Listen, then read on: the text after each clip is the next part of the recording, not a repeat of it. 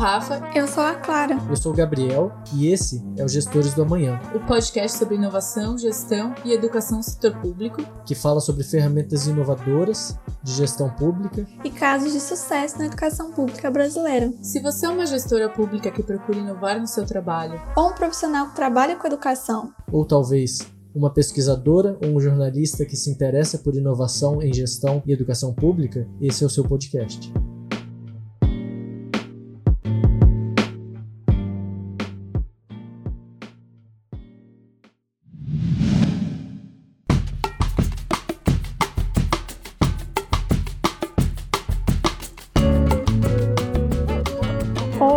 Gente vai falar sobre a relação entre o setor público e o ecossistema de inovação. E para isso nós trouxemos dois convidados que vivenciam diariamente os desafios dessa área. E aí, seguindo a linha de apresentação mais informal, eu vou pedir para cada um de vocês se apresentar da forma que se sentir mais confortável. E aí eu vou convidar o Thales para começar. Eu sempre falo que eu sou um sonhador inconformado. Acho que ser só sonhador não adianta muita coisa, né? Você não realiza muita coisa. Acho que ah, ter inconformado faz com que eu queira construir algo, né? Que eu discorde do mundo que eu pretendo sonhar, né? Que eu imagino. Então acho que é um pouco disso. Agora, se for entrar no currículo Lattes ali, aí, aí a conversa é um pouco mais séria, né? Se é para ficar na descontração, vou acabar aqui. Bem, pessoal, antes de mais nada, gostaria de agradecer enormemente aí pelo convite de vocês aí para bater esse papo aqui nessa roda tá com o Thales aqui, e com você, Clara, e Cocielo. Então, seguindo a linha do Thales, eu diria que eu sou, mais do que pegar meu currículo Lattes aqui, eu diria que eu sou um designer. Né? Então, eu sou designer em todos os sentidos possíveis da palavra, desde no sentido bacharel da coisa, até um designer que utiliza isso como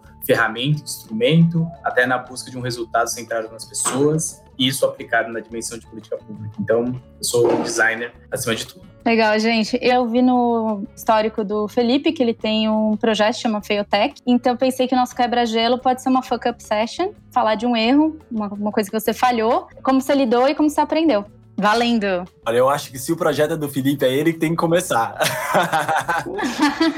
obrigado, Thales. Obrigado, Thales. Vou, vou, lembrar dessa nas próximas também. Mas, assim, sobre o Biotech, assim, eu idealizei, mas é um projeto super coletivo, é um movimento, né? E ele nasce por causa justamente de tentar quebrar essa questão do estigma a partir da falha, né? Uma falha pessoal aí, inclusive, que eu achei que é legal citar, é justamente o Feotech, tá? Ele nasce bem, bem falhado para ser bem sincero, assim, a primeira edição do Failtech teve incríveis quatro pessoas, dos quais três eram as pessoas que eram responsáveis pelo evento, outra era uma diretora de uma empresa júnior, dos quais uma das pessoas que ajudou a criar trouxe junto e o palestrante. Então, assim, quando teve aquele Failtech, a gente falou, nossa, a gente realmente está brilhando com esse evento aqui, e a gente resistiu, a segunda edição também não foi aquelas coisas, teve quatro participantes, mas depois a coisa realmente caminhou. Mas, assim, os primeiros eventos do Failtech foram bem fail mesmo, inclusive a gente até começou a revisitar, mas a gente achou que seria contra o próprio conceito se a gente largasse mão do Failtech nos primeiros fails que ele, como evento, promoveu.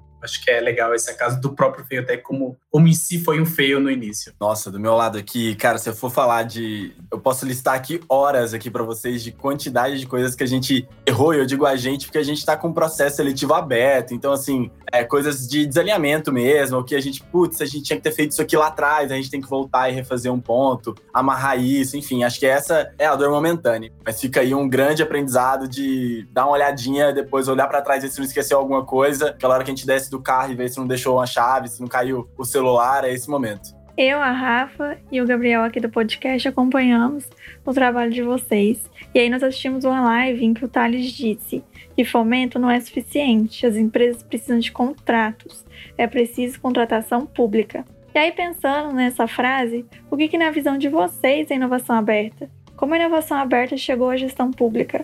E por fim, o que, que as startups e o governo ganham com isso? Nossa, essa frase, no dia que eu falei, eu acho que eu, eu tava meio. Eu vim, eu vim irritado, assim, com essas. com algumas ações muito, muito simplórias, assim, coisas que eu já tinha participado, já tinha até idealizado algumas, inclusive. E aí eu fiquei um pouco, tava um pouco frustrado em momentos. Eu falei bem, bem duro, assim. Depois muita gente mandou para mim assim: olha, eu acho que você foi bem pesado ali, né? E realmente acho que eu fui. Mas por que, que eu falei isso? Quando a gente fala só do fomento, quando a gente fala só de evento, o que, que é fomento, né? O, o fomento é um dinheiro que o nós nós, enquanto governo, estamos dando para o empreendedor, para ele só vir e realizar o projeto dele. Eu não espero nenhum resultado, formalmente. Né? Ele não tem obrigação de comprovar que aquele dinheiro desenvolveu um foguete para a NASA. Se ele falar assim, olha, não deu certo, tá tudo bem. A gente vai só olhar se ele cumpriu mesmo os prazos, se ele recebeu o dinheiro certinho, a legalidade do processo. Então, eu acho que, para mim, a inovação aberta, ela precisa ir um pouco além. Ela precisa fechar a roda do ciclo, né? Para essa economia girar. Então, eu preciso abrir essa, essa entrada, o fomento vai surgir, vão ter desafios públicos ou desafios privados, mas em algum momento essa roda precisa se completar. Seja por um aprendizado muito grande que vai levar a uma nova, uma nova empresa ou uma nova startup e a gente ter isso aí de alguma maneira catalogado, ter um controle disso, ou seja de fato uma nota fiscal. O governo contratando mesmo, dando dinheiro do bolso dele para o bolso do empreendedor, a empresa, a startup vender para o setor privado, vender para um outro ente. No final do dia, a gente precisa gerar emprego, gerar renda, gerar arrecadação, então fazer tudo girar, né? E, eu acho que quando a gente fica às vezes só no fomento pelo fomento, esquecendo ou monitorando algum diagnóstico, acho que a gente não tá levando tão a sério assim o recurso público, assim. Isso, e eu, eu sei que de novo pode ser uma, uma frase pesada ali, uma frase talvez até polêmica, mas eu acredito muito assim nesse compromisso que a gente tem que ter com o retorno desse investimento, por mais que seja às vezes não tão palpável como a maioria das vezes é a inovação. Não, legal. Vou pegar esse gancho do Thales e eu vou trazer alguns pontinhos assim em relação a esse assunto. Eu acho que assim, quando a gente fala dessa questão da, do papel da inovação aberta, né? A gente tem discutido muito, pelo menos na dimensão do, do IdeaGov. Eu acho que os programas de inovação aberta, a depender, geralmente tem essa, dizer, essa mesma característica, a depender do mesmo do mote, é onde se busca o, esse retorno sobre o investimento, por assim dizer, né? ROI, mas de certa forma, para onde está indo o dinheiro público, que é tudo é dinheiro público. E tem um ponto que a gente acredita muito dentro do programa, que é justamente essa lógica de o Estado conseguir orientar a demanda, né, de certa forma. Então, é uma dinâmica muito forte que a gente tem se baseado em quando o Estado consegue catalisar e orientar o esforço do mercado da sociedade para resolver desafios públicos. Isso é bacana porque, de certa forma, você norteando um pouco o, o, os recursos dinheiro público de todos os cidadãos e cidadãs para alguma coisa que de fato vai gerar algum retorno, em última instância, para a própria sociedade. Né? É lógico que sem a dinâmica da oferta, do qual tem fomento, é, tem outros tipos de políticas, dificilmente as coisas elas se param de pé, porque o fomento é importante, porque você vai, de certa forma, trazendo ali, vai construindo um sistema, um ecossistema, mas ao mesmo tempo, se você não orienta de alguma forma isso, potencialmente você pode estar tá pegando dinheiro e jogando para vários lados eventualmente não conseguindo colher esses frutos, né? Então, existe, eu acho que a inovação aberta, ela, se ela é bem atrelada com alguns tipos de perspectivas de políticas nessa linha de orientação da capacidade e dos desafios públicos, eu acho que tem um efeito muito bacana para você conseguir gerar soluções que possam efetivamente resolver grandes desafios públicos. E a inovação aberta é uma forma disso. Né, porque ela consegue, é uma estratégia que consegue dialogar com a sociedade, criar canais e porosidade para que essas novas soluções, ideias ou o que for, chegue no governo e a partir disso você consegue uh, minimamente é, colher esse tipo de conhecimento para reverberar na sociedade de forma positiva, né? Então, acho que a inovação aberta ela chega de uma forma muito interessante nesse. Nessa mesma linha, a gente teve dúvidas de quais são as principais dificuldades nos processos de contratação de uma startup, qual é a importância de novas leis, como o marco legal das startups, qual a relação que isso tem com os tribunais de contas. Nossa, acho que isso tem tudo a ver com a resposta que a gente estava dando antes sobre a inovação aberta, e eu acho que vai de encontro talvez agora com mais clareza do, do, que eu acredito nessas lógicas de fomento, né? A gente vê muito algumas startups aqui no, no nosso, nosso trato. A gente, aqui eu represento, estou como diretor de fomento com o sistema de, de, inovação pelo governo de Minas Gerais, na Secretaria de Desenvolvimento Econômico, né? Agora vamos, vamos voltar com, com o chapéu, assim, mais institucional, assim, né? E não dá para separar isso quando a gente tem aqui dentro do, do, do Estado um programa de aceleração de startups muito antigo, desde 2013, eu acho que foi o primeiro ali desses programas de fomento mesmo à startup, onde a gente, o governo coloca 80 mil reais para startups desde 2013 serem aceleradas por nós, e assim, com um nível bem grande, bem, bem legal, e, e seed vem de semente, né? S-E-E-D. Mas acaba que aqui a gente tem um outro significado para isso, é uma sigla, mas no, no geral se escreve como semente em inglês. E o trabalho que a gente tem era muito de olhar que às vezes alguma startup que já participou dessa edição do programa acabava participando de uma outra edição de um outro programa do privado, e depois ela ia para um outro programa específico, aí ela ia para o Startup Chile, lá pelo governo do Chile, né, que é um programa bem similar ao que a gente tem aqui em Minas, então acabava ficando muito nisso, sabe? E isso é uma, uma dor que essa startup também trazia para a gente. Olha, eu acho muito legal, tô adorando participar disso aqui, mas quando eu acabo um, uma aceleração, eu vou começar outra. E, e, isso não é o ideal, né? A gente quer que naquela escadinha né, do, do fomento, o fomento vem para cumprir uma etapa do processo, como o Felipe muito bem disse, né? Ele é muito importante para cumprir essa etapa do processo. Então, depois que essa startup ela já cresce, ela não precisaria desse tipo de fomento mais. Ela já está lá para receber o um investimento, para começar a fazer novas vendas e faturar mesmo, né? Entrar dinheiro. E quando a gente está falando que o governo é o cliente dela, a gente coloca um abismo entre esses dois momentos, né? Entre ela conseguir ter um produto bom, tá escalável, tá legal e ela conseguir também vender para o governo. Às vezes elas estão em momentos diferentes dessa história e precisa sim de alguma estrutura ou incentivo legal para que isso aconteça, né? E o que eu acho mais importante hoje que a gente tem olhado para isso é criar esses espaços de testes em governo, né? Então, como é que a gente pode testar? E a inovação aberta é excelente, assim, para quem está ouvindo a gente ter um exemplo mais prático. Se hoje o governo compra um milhão de lápis, ele não vai testar um desses lápis antes, ele vai comprar de olhos fechados, assim, né? Digamos esses um milhão de lápis e ele pode chegar a esses lápis não escreverem, que é o que acontece muito, né? O professor reclamar que o giz não escreve, a gente que trabalha com inovação que o post-it não cola e por aí vai. Porque a compra não foi pensada para isso. Então, quando eu trago a experiência do teste para o gestor público antes dele de fato poder assinalar que, olha, essa startup resolveu um problema, eu vou comprar ela, ou eu vou adquirir de alguma maneira esse serviço, acaba gerando para tanto para a startup quanto para o gestor muito mais segurança. Porém, a gente precisa de instrumentos legais que deem a segurança jurídica para esse gestor público inovar, senão ele não vai inovar. E não é porque ele não quer ou porque ele não acha importante, é que ele tem medo mesmo de ser preso e medo de ter que restituir esse recurso de alguma maneira ou chegar a um processo aí do Tribunal de Contas. Então o Tribunal de Contas tem tudo a ver e ele tem que estar tá super dentro. É, eu acho que essa a questão das compras públicas, né? Eu acho que tem, eu acho é interessante a gente, na verdade, tentar distinguir duas coisas aqui, né? Inovar em compras públicas e comprar soluções inovadoras. Eu acho que são coisas diferentes que às vezes cai tudo no mesmo balaio, né? E geralmente eu acho que tanto eu e o Taras a gente discute muito essa questão de comprar soluções inovadoras. Pelo menos assim, no âmbito do Ideia a gente sempre vai um pouco mais nessa linha, mais do que inovar nas compras públicas, né? Falo isso porque a gente sempre olha soluções inovadoras, né? Que em si, geralmente, tem poucos mecanismos de instrumento que conseguem, de fato, fazer essas soluções serem absorvidas isso geralmente tem um diálogo muito grande com justamente esses novos marcos regulatórios que estão surgindo, né? Então, marco legal das startups, inclusive o novo concurso de projetos inovadores do PL de licitação, o novo marco legal de ciência, tecnologia e inovação, que aconteceu em 2016, tirando vários decretos estaduais que vão surgindo, inclusive em Minas Gerais tem um decreto super legal de, do estado comprar POCs, né? Bancar POCs, por assim dizer. Depois estiver falando errado, Thales. E, mas, de qualquer forma, tem um conjunto de coisas bem interessantes que vão nessa direção que é importante se atentar. E aí, a inovação aberta é sensacional para isso. Porque, como eu falei, a inovação aberta, de certa forma, tenta buscar soluções novas ou ideias. Assim que eu falo, soluções não precisa estar num grau de maturidade alto, pode ser ideias, aí depende da estratégia do governo, do que se busca. Por isso também é tão importante, às vezes, é, se discutir a inovação aberta no contexto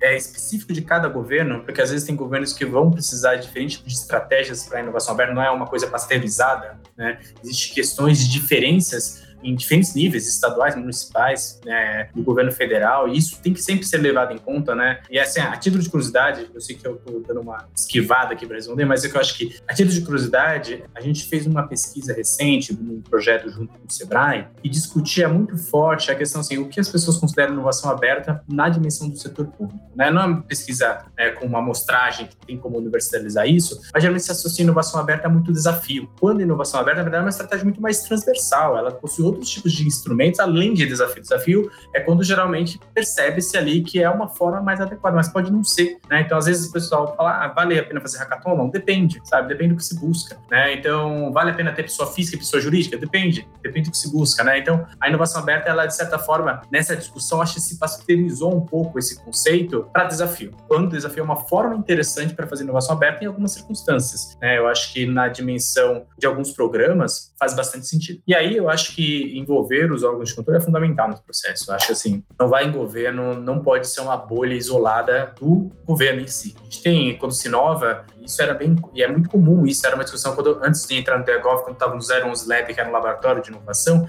a nossa preocupação era muito forte, como não se isolar, não ficar numa ilha, num espaço onde só acontece inovação dentro daquela bolha. Envolver esses atores é estar na realidade do governo. Ter órgãos de controles é a realidade do governo. Independente se é nova ou deixa de inovar, é a realidade do governo. Governo. Envolver esses atores em todo o fluxo, em todo o debate, desde o início, ou quando possível, é fundamental para que se avance na agenda de comprar soluções inovadoras, como também, obviamente, inovar em formas de, de compras. Tá? Então, nessa primeira que eu disse, em comprar soluções inovadoras, é fundamental e ter esses órgãos de controle, não só órgãos de controle, mas também as CJs, né, os conselhos jurídicos, as procuradores gerais, todo mundo, as centrais de compra, todo mundo tem que estar envolvido nesse negócio, senão, de novo, vira uma, um processo meio utópico, sabe? Acontece uma vez, ninguém consegue mais nunca mais repetir. E difícil é você escalar esse processo. O processo ele é difícil escalar. Não aconteceu uma vez, uma exceção e não a regra. O difícil é começar a gente migrar para uma questão mais processual, mais padronizada, e aí sim, de fato, todo mundo consegue testar, independente das capacidades locais ali. O, o Felipe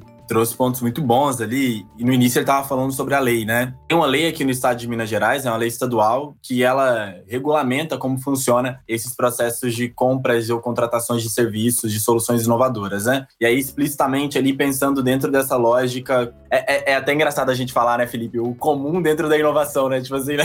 O que, que é o mais aceitável, acho que até, digamos assim, que já está um pouco mais vencido um pouco a discussão, né? Porque eu, quando a gente vai explicar alguns termos, algumas coisas, a gente parte do zero, né? Quando a gente vai falar, ah, vou, vou explicar um pouco o que é design thinking, vou explicar um pouquinho o que é inovação aberta, já tem um, um mínimozinho muitas vezes ali para a gente conseguir andar, né? Então, o que as pessoas subentendem de inovação aberta, que é isso que o Felipe trouxe de seu desafio, é o que a gente ataca primeiro, né? Para a gente conseguir chegar em massa, né? E massificar isso de alguma maneira para ficar replicável, como ele bem pontuou. Senão não faz tanto sentido, né? Se for só uma atuação local, não faz tanto sentido. E aí por isso que eu volto de novo na questão lá do fomento. A gente tem costume aqui em Minas Gerais, inclusive, no Brasil todo, da gente receber alguns recursos do terceiro setor. Eles pagam algumas coisas para nós. E aqui também, a gente está com, com processos abertos, inclusive, e, e assim, super bem-vindos. A gente fica muito feliz, assim, né, quando a gente consegue receber esses recursos, essas verbas, essas organizações. E aí, só que isso não é escalável, né? Porque em, algum, em alguma medida ela vai ficar em algum. Na, naquele, naquele território que foi delimitado para aquele teste, né? Entendendo que ela queria vencer uma primeira etapa para nós e que as outras etapas teriam mesmo que ser feitas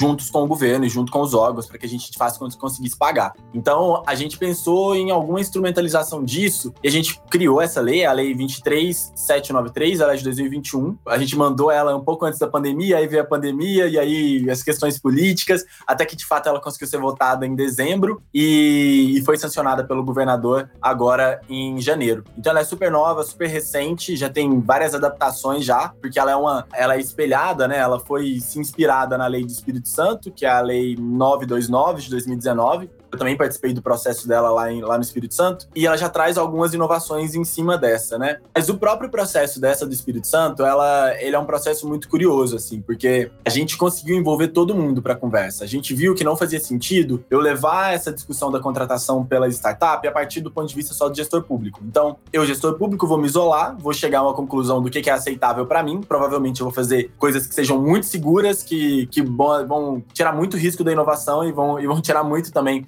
vai ser quase uma licitação comum, né? E eu vou criar isso aí porque é o que vai me favorecer. E eu vou lançar, isso não vai ser utilizado, ou isso vai ser muito criticado. Como algumas normativas federais sobre isso já foram criticadas ou têm sido bastante criticadas em cima disso, por não olharem um pouco para esse outro lado da, na ponta? E aí, vamos conversar com todo mundo? E foi o que a gente fez. A gente levantou essa discussão, foi uma facilitação de, de, de design mesmo aí, né? Como o Felipe aí é o nosso designer, ele, ele sabe até explicar melhor que eu, mas a gente colocava isso como uma primícia muito forte lá no LabGES para ajudar a gente na, na, nas moderações desses momentos. A gente colocou para conversar o procurador do Estado, deputados, empreendedores, advogados, controladores, Ministério Público, pessoas, entes representativos da Assembleia Legislativa para além do, do, dos deputados. A gente trouxe cidadãos e cidadãs para essa parte dessa conversa. Eles foram em loco conversar com as pessoas, então a gente dividiu eles em times e eles saíram de fato na rua para abordar as pessoas perguntar o que, que elas estavam achando, o que, que elas não achavam e entender como que isso podia ser na prática. E só no final a gente chegou à conclusão que seria uma lei. Então a lei, ela não foi feita como algo de gaveta. A nossa pergunta era como contratar startups, como o governo pode contratar startups. A resposta que a gente chegou no final era uma normativa jurídica. Então ela abarcava todas as outras. Então foi o caminho que a gente seguiu, mas a gente partiu de um outro pressuposto. Se existisse uma outra, uma outra lógica mais fácil, seria perfeito. Então, o procurador, o doutor Horácio, nosso procurador lá no Espírito Espírito Santo que fez o texto com base nesse, em toda essa construção coletiva. E ele foi para votação, foi votado em unanimidade e está vigente lá no Espírito Santo desde então. Então, só para a gente entender, né? E hoje aqui em Minas, olhando com mais maturidade sobre esse processo, que eu participei lá e participando agora, estou tendo o privilégio de olhar com mais maturidade e ver que a gente ainda precisa fazer outras coisas. Então, a gente está trabalhando agora no, no decreto que vai regulamentar, que ele é muito mais específico, vai dizer aonde que começa cada um, onde termina cada etapa, desenhar mesmo o processo. Os modelos já estão prontos, a gente já fez esses modelos, os modelos do contrato público de solução inovadora, que é o mesmo nome que leva lá no marco legal das startups, e o contrato de fornecimento, que são as duas etapas. A gente tem isso já montado, a gente está desenhando um plano de municipalização dessa legislação. Então a gente quer de alguma maneira levar ela para o interior. Por mais que a gente saiba que ela pode referenciar a, a lei estadual e tal, mas a gente quer com que esse gestor ele se sinta parte disso e que aquele, aquele gestor público municipal também tenha mais segurança para realizar esse processo. A gente já está tocando os nossos processos de teste, que a gente vai testar essa lei também, né? Antes da gente de fato conseguir. O problema é que no governo a gente testa na vida real, né? Não tem como a gente testar 100% ali é, não valendo, né? Mas a gente tem que testar valendo. Então a gente está com um processo com a Secretaria de Educação aberto, com o Corpo de Bombeiros e com a, a nossa empresa aqui de saneamento básico, que é a Copasa. Então esses três órgãos públicos devem rodar os nossos etapas teste ainda esse ano e a gente já iniciou esse processo com eles pelo Hub MG, que é o nosso programa de inovação aberta. E como o Felipe bem disse, tem vários produtos diferentes e porque a inovação aberta é mais que uma coisa só. Então, o ciclo de inovação orientado por desafios públicos é um deles. Só que a gente acaba não conseguindo dar a mesma visibilidade para todos os outros mesmo por esses pontos que ele trouxe.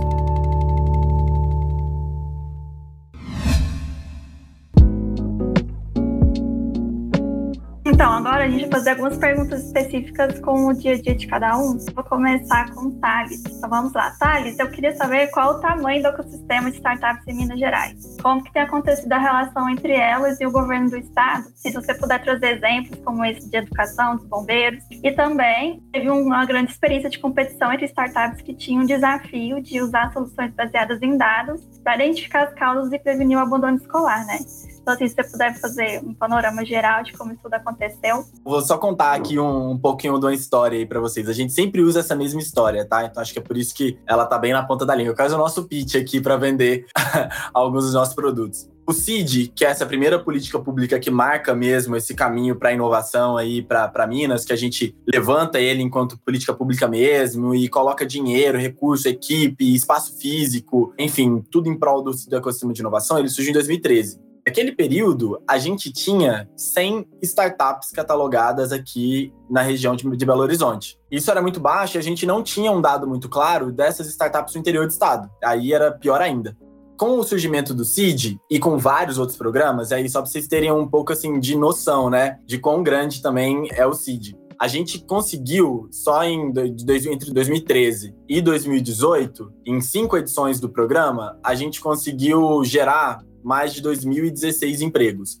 sendo 1.200, por aí, 1.118, se eu não me engano, só em Minas Gerais. Então a gente gerou empregos, inclusive, em outros estados até. Eu vou até pegar aqui um, uns números para vocês terem ideia do, do impacto mesmo do programa. A gente acelerou 181 startups de 2013 a 2018. Elas faturaram 144,8 milhões de reais e geraram de imposto, né, 30 milhões de reais. Sem falar desses empregos que eu disse agora há pouco, que foram 2016 empregos gerados, 52 milhões, quase 53 milhões, na verdade, de investimentos atraídos por ela, né, durante e depois do programa, e 80 mil pessoas capacitadas ou impactadas de alguma maneira por essas soluções. Então, o resultado foi muito vantajoso. E em 2020, quando a gente vai analisar o programa para levantar a nova edição, a gente chega à conclusão que o programa precisava ser remodelado, porque a gente estava hoje com o ecossistema com mais de mil startups. A gente tem mais de mil startups catalogadas em Minas Gerais, a gente saiu de 100 para mil. Não estou querendo dizer de maneira nenhuma que foi só o City que foi responsável por isso. O ecossistema ele é muito forte e ele tem questões muito mais complexas do que isso, né? Mas a gente sabe do nosso papel aqui dentro também. Então foram 500 startups aqui só em BH que existem e mais de 900 espalhadas por Minas Gerais inteira. Se a gente eh, coloca junto nessa soma as empresas de base tecnológicas, assim,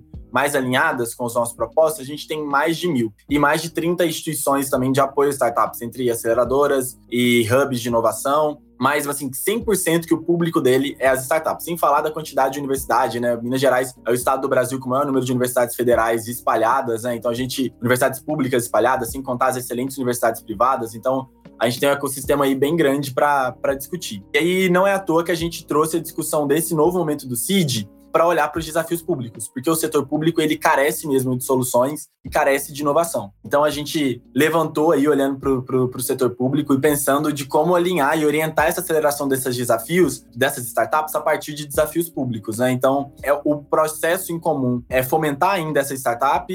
Se ela conseguir resolver o nosso desafio, excelente, ela vai, ela consegue ser implementada, ela consegue ser absorvida. Caso ela não consiga, o nosso foco mesmo é que ela tenha experiência com o cliente real, que ela saiba trabalhar com o governo, para que lá na frente, quando ela for entrar no nosso processo da nossa lei, ela já tenha uma experiência prévia, ela já sabe como operacionalizar, ela já sabe como é que o governo contrata, como é que é para desenhar uma tabela de preço para o governo, então ele já tem isso mais específico. Se vocês quiserem saber mais dados aí do nosso ecossistema mineiro, entrem no CIMI Database é o, é o nosso, nosso grande, também é um produto público aqui, é da nossa secretaria, orientado pela diretoria que a gente está aqui hoje. Hoje eu sou como diretor. Vocês vão conseguir lá olhar tudo. Vocês conseguem até fazer um matching, assim, dessa startup com a sua, a sua linha, é, investimento, a empresa que vocês estão colocando, consegue ver por região, por vale, qual que é o vale. A gente tem bastantes vales aqui espalhados, você consegue ver qual que é mais é o mais aderente ao que você está buscando. Tá bem, tá bem claro lá no, no nosso, nosso site. E aí, aqui para vocês aí, a gente vai lançar uma, uma edição nova, atualizada na quarta-feira. Então, quando, quando sair, provavelmente já vai estar tá bem legal aí o site. Para falar dessa experiência exitosa que a gente tem com a, com a Secretaria de Educação, eu acho que é bem legal contar, né? Todos os estados, todos os municípios, a gestão pública do mundo todo tem dificuldade de evasão escolar, né? Como prever que esse aluno vai deixar de, de, de estudar e ela pode deixar de estudar por violência doméstica, por preconceito, por necessidade de trabalhar e por N outros motivos. E a gente então viu que esse problema era complexo demais, todas as soluções que a gente já tentou, elas tiveram ali a sua importância, mas a gente precisava de um ganho em escala. Então a gente conseguiu abrir um processo pelo Hub MG, que atrai essas startups maiores, né, o que já estejam mais alinhadas, já em operação há um pouco mais de tempo. E a gente lançou aí em parceria com o BID, que é o Banco Interamericano de Desenvolvimento, a Fundação Lehman Imaginable Futures, todos os três essas instituições foram muito importantes. Eles juntos iam aportar 500 mil reais aqui, né, seria de equivalência, mas são 100 mil dólares aí nessas startups que tiverem soluções para esse desafio, para bancar esse teste, né, para que a gente conseguisse é, ter a certeza que esse teste seria solucionável. Naquela época a gente não tinha ainda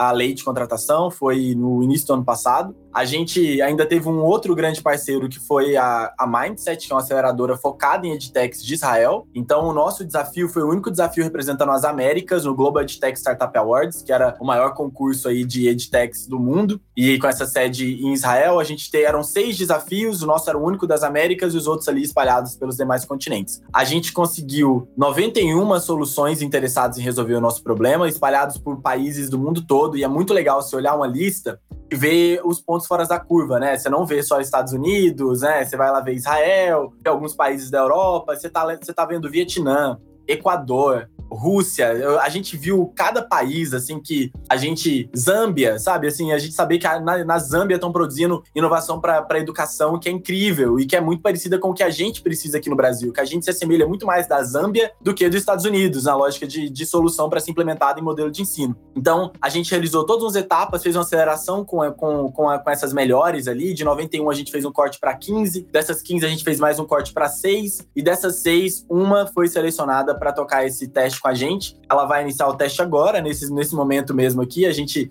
estava modelando, porque o teste dela vai ser por modelo híbrido, então você vai testar um pouco de como, como funciona a evasão no modelo online, como funciona a evasão no modelo presencial e como funciona a evasão no modelo híbrido. E como funciona a evasão em um estado tão grande como Minas Gerais, que tem mais de 850 municípios, com maior número de, de, de municípios também. Então, como é que a gente vai conseguir replicar para um, um estado que é tão grande, que tem especificidades tão únicas assim? Então, a gente vai ter que olhar um modelo híbrido não só aqui na, em Belo Horizonte, como no norte de Minas, como no sul de Minas, que é completamente diferente aí como funciona. Então, a gente tá nesse momento aí em operação, tá super otimista com essa solução e acha que vai ter bons resultados ali para tocar de agora para frente. Aí só para vocês terem uma ideia, no Hub a gente também toca desafios privados para manter essas empresas em Minas Gerais. E a gente está com um desafio agora de evasão escolar para uma universidade. Então, é basicamente a mesma lógica. Então, só para a gente não distanciar tanto o governo do privado, né? Eles têm problemas parecidos. Acho que a burocracia e a cultura que diferencia, mas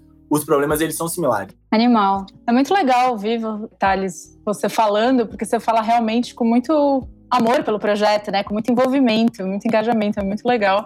E dá para saber como esses projetos eles impactaram você como profissional, como carreira mesmo. É muito inspirador. Total, eu sou muito apaixonado, sou muito apaixonado no que a gente faz aqui. Legal. Próxima pergunta para o Felipe. E é pensando agora do lado do IdeaGov, que é um hub de inovação do governo do estado de São Paulo, entender como é construído o relacionamento com as startups, como é estimulada a comunidade de inovação que vocês propõem e como é a interação com os gestores públicos e com os laboratórios de inovação do governo do estado ou da prefeitura. Eu acho um ponto que é legal trazer, e antes de mais nada, Parabéns, Thales. Eu acho que o projeto que vocês têm desenvolvido é sensacional. Eu sou fanzaço aí por tudo que vocês fazem. Eu gosto muito do que vocês têm aprontado por aí. Eu acho que é importante trazer o primeiro ponto, assim. Eu acho que isso é legal até para a gente desconstruir um ponto no IdeaGov. A gente sempre tenta trazer não só startups para os desafios públicos. O IdeaGov é um programa bastante agnóstico nessa, nesse aspecto, ou seja, a gente foca em soluções. Se vão vir de startups, vão vir de empresas, vão vir de institutos de ciência e tecnologia,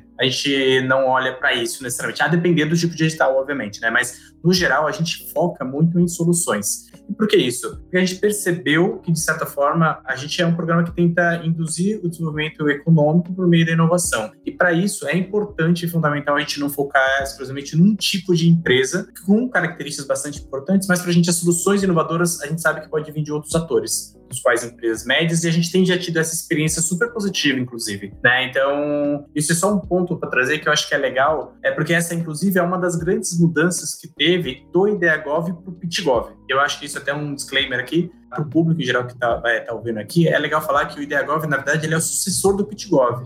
Né? Então, a edição de 2015, 2017, teve, o PitGolf teve duas edições, e o PitGolf é um programa super pioneiro. Né? Ele que, de certa forma, abre, de certa forma, essa, a, a, porta de falar, olha, é possível fazer inovação aberta em governo. E, na ocasião, dado a carência até de aparato regulatório legal, né, que o PitGolf, quando o PitGolf nasce, muitas coisas foram nascendo posteriormente. E o DeaGov, ele acaba pegando vários aprendizados do, do PitGolf para fazer para ele nascer. Tá? Então foi um diagnóstico muito construído ali pela Secretaria de Desenvolvimento Econômico para entender melhor o que deveria ser esse programa além do PitGov. Né? E por isso nasce esse conceito de hub, porque tanto que o programa forte do IdeaGov Coluna Vertebral é o programa de inovação em governo, que nada mais é do que o PitGov 3.0, por assim dizer, um programa que integra políticas, mas ele é mais ou menos essa construção que a gente está fazendo como hub. Então, de forma geral, eu acho que o, uma, o maior desafio, justamente quando a gente fala desses desafios do desenvolvimento tecnológico, a gente tem que trabalhar com um programa multi-stakeholder e ecossistêmico. Dificilmente, se a gente não tiver uma boa entrada no ecossistema e não conduzir um trabalho coletivo com vários atores sempre com, integrados, o IdeaGov não funciona. Então, a gente, primeiro lado, a gente sempre trabalha muito em construir uma agenda, identificando alguns problemas, um conjunto de problemas, na verdade, que a gente chama de causa, que são basicamente, como eu falei, um guarda-chuva de problemas, alinhado a uma agenda de governo, ou seja, uma agenda que, que seja estratégica para aquele governo naquele momento. Então, a gente, a partir dessa discussão, junto com o comitê gestor, e o comitê gestor é a instância, vamos dizer, máxima do IdeaGov, formada pela Secretaria de Desenvolvimento Econômico, Secretaria de Governo e Procuradoria-Geral do Estado, que delibera quais, de certa forma, serão os desafios que entrar dentro do IDEAGOV. Isso legitima muito a nossa agenda. Então, porque a partir disso a gente fala, ah, vamos atuar, lá, na agenda de educação, agricultura, segurança e desenvolvimento econômico. Só isso é um mundaréu de coisas, mas isso ajuda a gente a delimitar universo de coisas que existe dentro, do, de, uma, dentro de um governo. Né? Então, isso ajuda, ajuda a gente a orientar. A partir disso, a gente começa a canalizar muito nossos esforços na direção de buscar parcerias e atores que comecem a fazer sentido para esses problemas. Então, quando a gente pega, por exemplo, a primeira causa, que é esse conjunto de problemas do IdeaGov contra o Covid, a gente trouxe para junto da gente pelo menos 16 organizações, instituições, tanto do setor público, terceiro setor, e setor privado para atuarem com a gente. Isso numa lógica de governança bem, bem alinhada, né? Porque ele é uma organização que tenta justamente orquestrar essas, essas organizações para maximizar o impacto por meio dessa capacidade instalada existente. Então a gente não busca criar coisa nova. Pelo contrário, a gente pega as coisas que existem, organiza numa, numa estrutura lógica por meio do processo do IDEA Prov para a gente conseguir gerar, pilotar e gerar valor. Né? Então, isso é mais ou menos a, a, construção que a gente foi fazendo. E isso é um desafio muito grande. Né? Porque no momento que você envolve várias instituições e várias organizações, essa coordenação ela tem que acontecer de forma bastante alinhada. Né? E falando assim, parece que a coisa né, é super alinhadinha, mas assim, é lógico, existe várias discussões, existe vai e volta, existe muito erro, existe muito aprendizado. E a primeira edição da, do Ideal foi um aprendizado gigantesco Assim, foi basicamente sentar na mesa seis, sete instituições ao mesmo tempo, remotamente, discutindo como a gente lançaria os desafios de Covid. Então, HC sentando, Instituto de Pesquisa Tecnológica PT sentando, Instituto Telo sentando, Prodesp sentando, Secretaria de Desenvolvimento Econômico, todo mundo sentando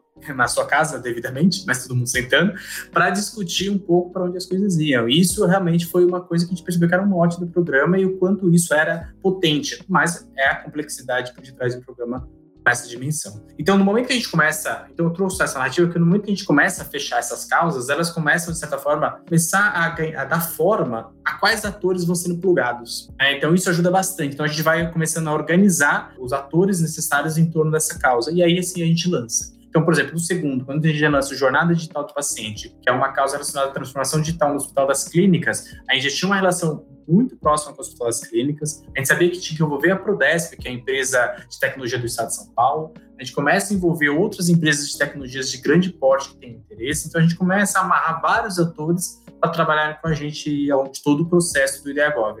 E aí já responde um pouquinho, porque ao momento que você começa a integrar esses atores, você começa a ter uma potência bastante forte de entrada dos diferentes tipos de ecossistema. A gente ainda tem muito a trabalhar nisso, para ser bem sincero, assim, né? Quando a gente fala assim de Estado de São Paulo, é só em institutos de pesquisas, em incubadoras, aceleradoras, é um mundaréu de coisa. Então, atingir tudo, é, atingir todos esses atores, eu acho um grande segundo passo importante né? Porque, de certa forma, o IDEGOV ainda ele é um pouco centralizado ainda na cidade de São Paulo, por mais que a gente atue estadual. Então, o próximo passo é como centraliza no estado de São Paulo, para que você consiga, consiga ter a mesma potência localmente. Então, é um passo que a gente está pensando agora para a gente conseguir ter, de fato, não significa que a gente não tem atores de outras cidades, tem bastante, mas como a gente maximiza isso, né? Como a gente realmente faz a Piracicaba começar a trazer soluções de agro, como a gente faz a região de, de Ribeirão Preto trazer soluções fortes da área da saúde, então, como é que a gente consegue habilitar e ativar cada vez mais esses ecossistemas locais para eles, de fato, virarem um pipeline direto para o programa, né? Então,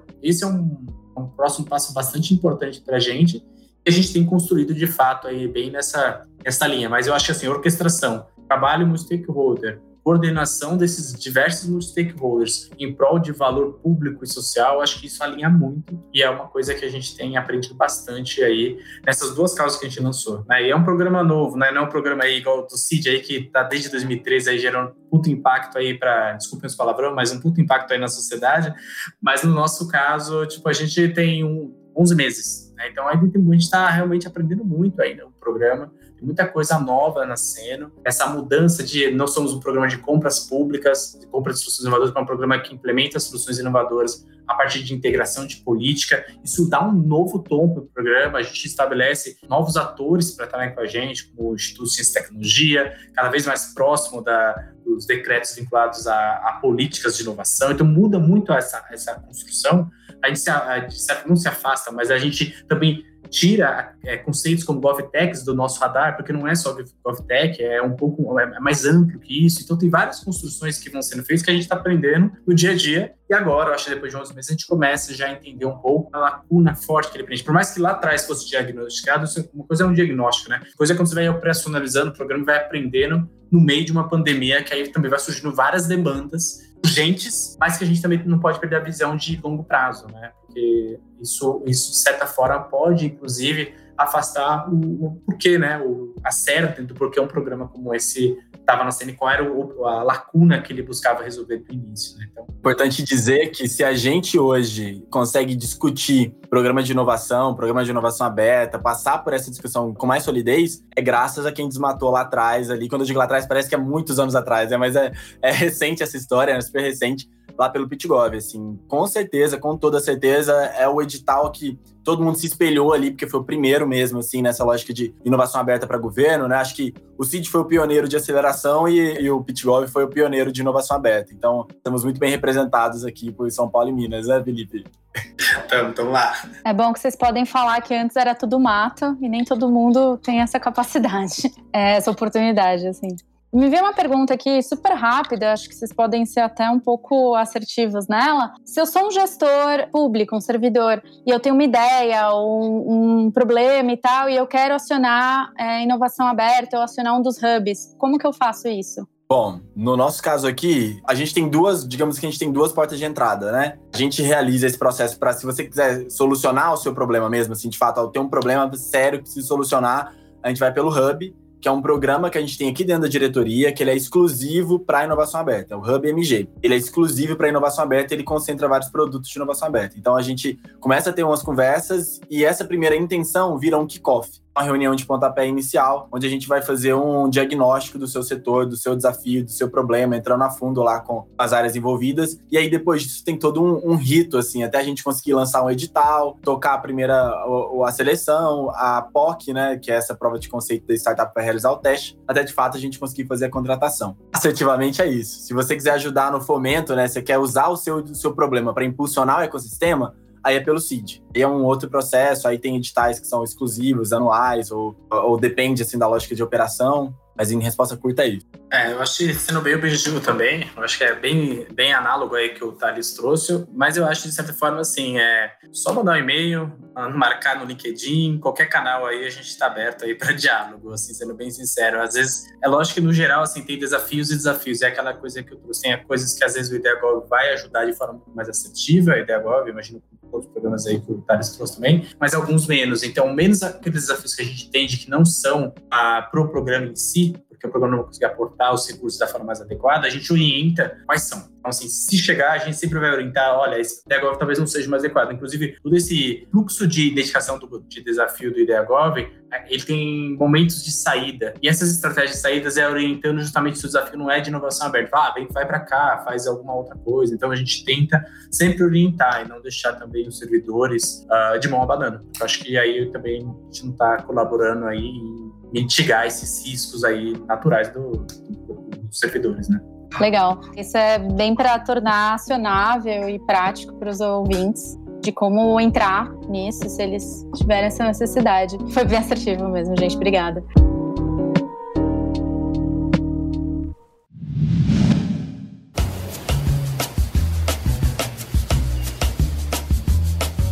Para finalizar, sabendo que implementação é um desafio tanto no contexto público quanto privado, queria saber se vocês têm algum caso de sucesso em que vocês colaboraram ou a inovação aberta colaborou para viabilizar e reduzir os riscos da implementação. Bom, eu acho que o, o, exemplo maior aí do nosso lado é o exemplo de fato desse do BID aí, do, da Secretaria de Educação. Eu não vou usar ele aqui como o motim, né? Porque de fato ele tá acontecendo, então dá para dizer, né? Ele pode dar super errado, mas eu acho que do processo até aqui, o processo que é muito importante, o processo ele é extremamente importante, mais às vezes até do que o resultado final ali nesse momento aqui para o gestor público, né? Então a gente já está vendo que a gente está cumprindo e gerando um impacto muito grande, mobilizando a secretaria tão séria quanto é a Secretaria de Educação, não que as outras não sejam, mas que num momento como esse, ela tem a seriedade de uma verba muito grande, uma responsabilidade muito grande, é uma, uma pasta que, ao mesmo tempo que ela é extremamente técnica, ela também é muito visada politicamente, então ela é uma pasta muito complexa. E a gente mobilizar a Secretaria de Educação num momento tão delicado como esse que a gente está vivendo da pandemia, onde ele está preocupado com a aula online e com a situação desse aluno que está em casa ou não, é complicado. Então acho que esse já é uma, uma solução bem exitosa. E se fosse para eu contar também alguma coisa de trajetória anterior, que já se encerrou, a gente teve algumas experiências bem bacanas no Espírito Santo também, quando eu estava por lá, para levar a inovação para dentro do governo. Aqui na pandemia, em Minas Gerais, a gente teve um. lançou, a gente fez um processo de inovação aberta bem mais curto, que era muito mais um processo de matchmaking ali, né? Só fazer mesmo um match, não, não fazia esse nível de profundidade. A gente conseguiu, na época do Covid, na época do, da, do, do, início do Covid, né, do início da pandemia, é, conectar e ter doações de empresas e startups que tinham soluções para telemedicina, para testes rápidos e teleconsulta, enfim, a gente conseguiu uma plataforma toda de anamnese que faz essa, esse laudo anterior né, do, do paciente de fato para frente do médico e também a, a, a teleconsulta de graça para o governo, com esse contato também que a gente realizou e possibilitando que essa startup também viesse a, a crescer e estar tá mais próxima do setor público, para quem sabe a gente conseguir contratá-la agora um pouco mais para frente com ou outra, né, com essa legislação. Bem, eu acho eu, eu achei legal estar tá batendo esse papo com o Thales, porque eu acho que a gente está em times muito, muito semelhantes, assim, sabe? Então eu acho que tem coisa que é difícil falar, putz, olha, isso aqui é, é um caso de sucesso é, com resultado. Eu acho que a gente está no meio do processo, sério. Mas tem dois casos que eu realmente sou bastante, é, bastante otimista, bastante. Eu acho que são casos muito legais mesmo, com uma chance de impacto gigantesca e mesmo se a gente não conseguir chegar no âmbito da implementação, conseguir encaminhar, tal, tal, tal, só o processo a gente conseguiu gerar duas coisas que são fundamentais, eu vou explicar os dois. Primeiro é o desafio do, de inteligência artificial, tá? que é o que a gente lançou. Basicamente, o desafio aí é um, a gente buscava soluções que utilizassem inteligência artificial para fazer diagnóstico de COVID por meio de imagem de tomografia e raio-x. Então, é, é um desafio bem técnico, né, na verdade, só que por detrás desse desafio que a gente lançou, na verdade, ele teve um arranjo gigantesco que antecedeu, inclusive, o próprio IDEAGOV, com um projeto também com, envolvendo o BID, vários outros atores, vários hospitais privados, que foi a, o lançamento do Lab, que é um laboratório de inteligência artificial do HC, do Hospital das Clínicas, onde eles fizeram provavelmente um dos maiores data lakes de imagens de raio-x e tomografias de Covid do Hemisfério Sul. Integraram vários hospitais e utilizaram um data lake, um, um banco de dados gigantesco várias imagens. E aí, por meio do Dragão, a gente selecionou as empresas para realmente atuarem ali dentro. Então, assim, o legado que esse desafio deixa, não só pelo DHGOV, tá? Porque, como eu falei, existe uma construção muito maior por detrás, mas a integração dessas coisas, eu acho que mostra a potência de quando você amarra diferentes tipos de, de ações em prol de uma mesma coisa. A potência de gigantesca. As empresas selecionadas, conseguirem ser implementadas ali, a gente vai conseguir, de certa forma, essas empresas vão continuar trabalhando com o HC por meio de termos de cooperação de, de pesquisa e desenvolvimento. E é bem possível que não atue só em Covid, mas diagnóstico de outros tipos de doenças pulmonares, né, que usem mais, né? pneumonia, câncer, outras coisas do tipo, identificação, a identificação bastante precisa do qual você vai otimizar tempo do corpo clínico em, se eu não me engano, cinco vezes. Então vai se tornar muito mais ágil fazer diagnóstico. Então isso é um, um exemplo de um edital que eu acho muito bacana. Assim, de um desafio que a gente lançou com resultado, que o resultado em si é essa articulação sistêmica de várias coisas em prol de uma mesma. E o segundo que eu preciso salientar é um que está rodando agora, que vai começar a pilotagem, que é o desafio da UTI conectada, que é basicamente a busca por soluções que integrem diferentes tipos de devices dos leitos hospitalares, né? Então, quando você entra, por exemplo, dentro de qualquer, vai em qualquer hospital, os equipamentos são de marcas distintas. E esses equipamentos não conversam. Então, assim, se você quer ver alguma coisa numa, numa bomba infusora, você tem que ir até lá. Se você vai ver outra coisa no equipamento, você tem que ir até lá. A ideia disso é integrar esses sistemas para você ter uma visualização simples por corpo clínico. Isso não existe no Brasil, esse tipo de solução, né? Só existe fora do país. E por que eu acho tão legal esse edital? Porque a gente vai estar tá criando mercado no Brasil. Assim, a gente pegou duas empresas, estão, as duas estão competindo, competindo, então as duas competem, mas elas estão colaborando dentro da mesma pilotagem. Dando certo, a gente vai conseguir lançar um novo mercado no Brasil, que é justamente desse, dessa integração de devices por meio de redes hospitalares um ganho absurdo, porque os hospitais não conseguem trocar os seus parques tecnológicos, então os hospitais públicos não podem fazer a licitação para comprar X equipamentos da mesma marca. Não existe isso. Num contexto como esse é impossível e você tem, tem que ter uma tecnologia que integre. Então, essa, esse desafio, mesmo se porventura ele acabe de fato não avançando, a gente conseguiu mostrar a potência da inovação aberta para induzir um novo mercado, um impacto absurdo no setor público e também no setor privado, porque certamente vai começar a pipocar empresas no entorno dessas, para nutrir com conhecimento, nutrir com, com fornecedoras e coisas do tipo. Então, eu vejo que dentro dessa articulação como um todo do, do que tem acontecido, esses dois desafios, eles simbolizam muito o que é essa abordagem do, do, do programa IdeaGov, qual é a potência desse exercício, dessa articulação, dessa coordenação, e ao mesmo tempo focando em áreas que certamente exigem desenvolvimento tecnológico profundo com o setor público. É, então, a gente não teria um desafio de UTI conectada, até teria em hospitais privados, mas não teria necessariamente no hospital público, eles, não, ninguém, eles já, já disseram que não vão comprar um parque tecnológico, não. Tem que lidar com o que tem lá naquele momento. Então, como é que você amarra isso? Então, eu gosto muito desses casos porque eu acho que eles simbolizam, como eu falei, simbolizam muito esse passo do IDEAGOV para o que eles é né, desse, desse órgão, que, desse, desse programa, dessa política que busca fazer de fato, o, o, colocar o Estado aí tentando resolver junto com a sociedade grandes desafios públicos. Eu acho muito legal isso aí. Eu também, eu pessoalmente, estou bastante curioso para ser nos próximos capítulos do que tem acontecido. Assim, tem sido bem, bem estimulante assim, sobre ver os desafios semanais que vão surgindo para cada um desses.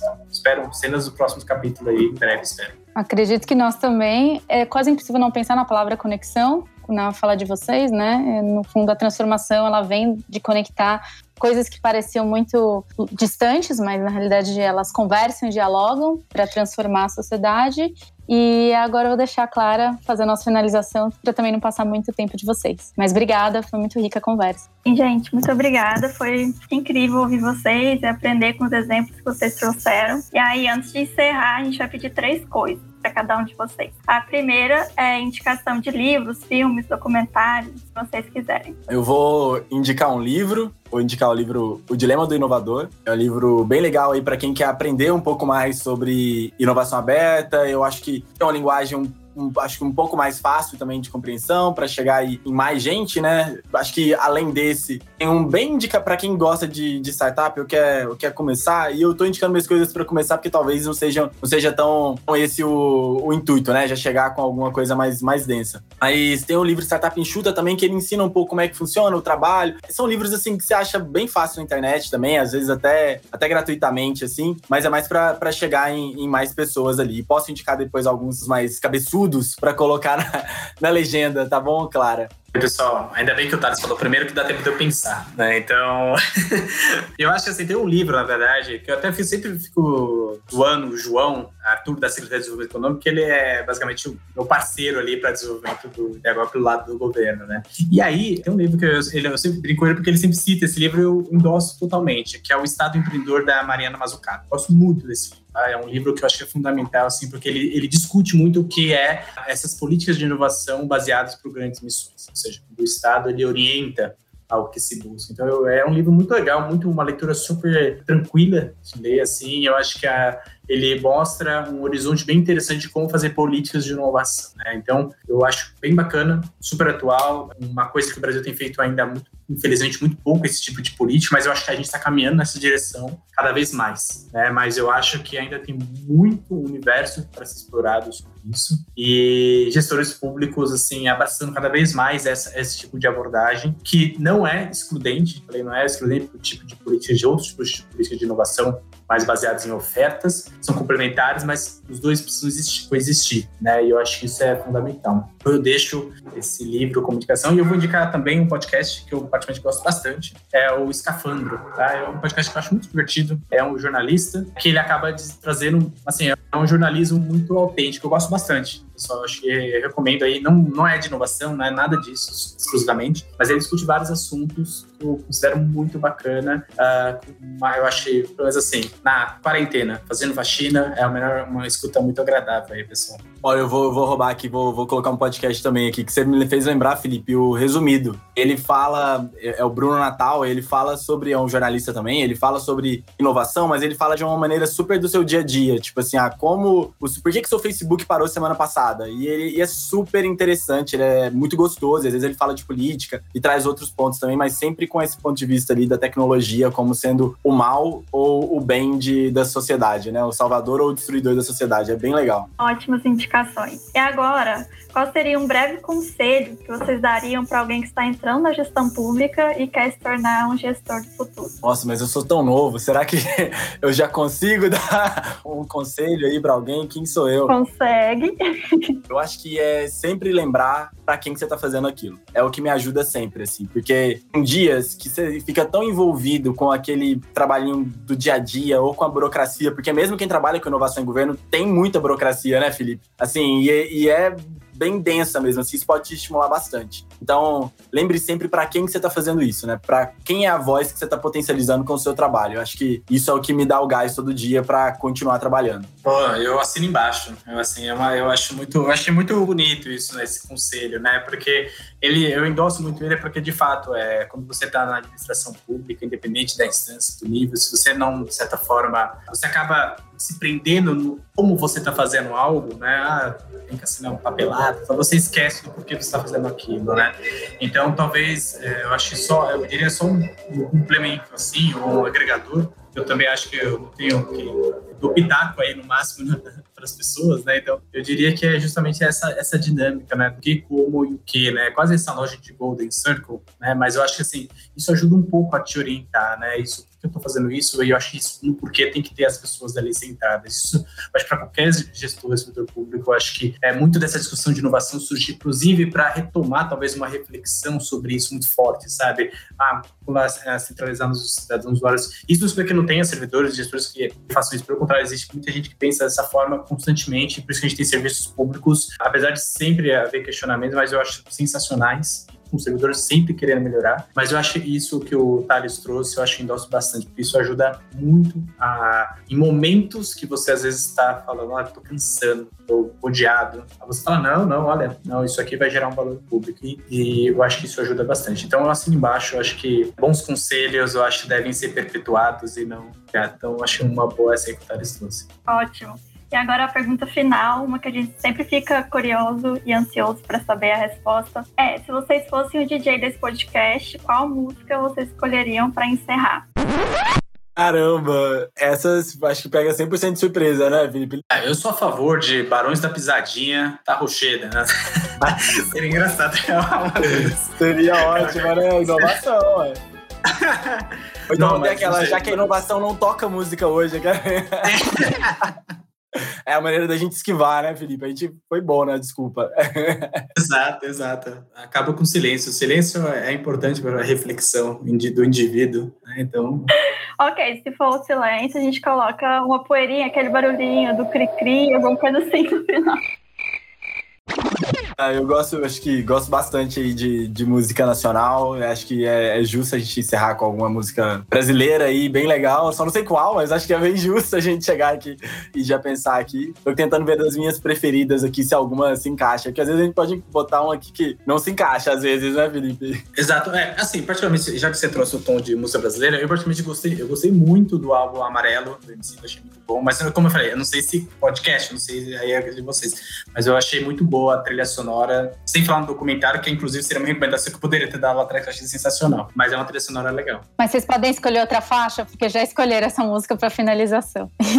Vamos continuar na Emicida, que eu gosto bastante dele também. Mas eu gosto muito de, de Levanta e Anda, Pequenas Alegrias da Vida Adulta, e, e essa mais recente agora, que é o Tudo, Tudo, Tudo que Nós Tem é Nós, né? E eu acho muito legal, porque acho que lembra que tudo que a gente tem no final do dia, apesar da tecnologia ser incrível, são as pessoas. Então, se não tiver as pessoas por trás das tecnologias, a gente não vai ter nem a tecnologia. Então, tudo que nós tem é nós, né? O que, que você acha, Felipe? A gente mantém no, no MC da que você trouxe. É, a gente faz um encadeamento, inclusive, do, do Pitaco, Conselho, Jovens Gestores Públicos, vinculados à centralidade das pessoas. Eu concordo, endosso e assim embaixo. É tipo um ofitão, eu que vejo além de um palmo, por mim, tu, Ubuntu, algo almo. Se for pra crer no terreno, só no que nós tá vendo mesmo.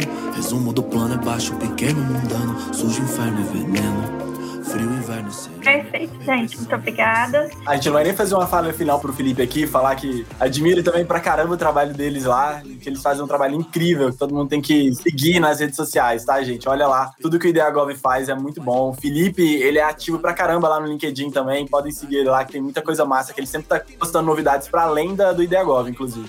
Eu agradeço, Tara. Estou feliz aí de estar acompanhando a sua trajetória aí. cara ajudou com o Silab GES, tá no governo de Minas Gerais e satisfatório saber que o governo brasileiro, estaduais, tem pessoas como você, Tara.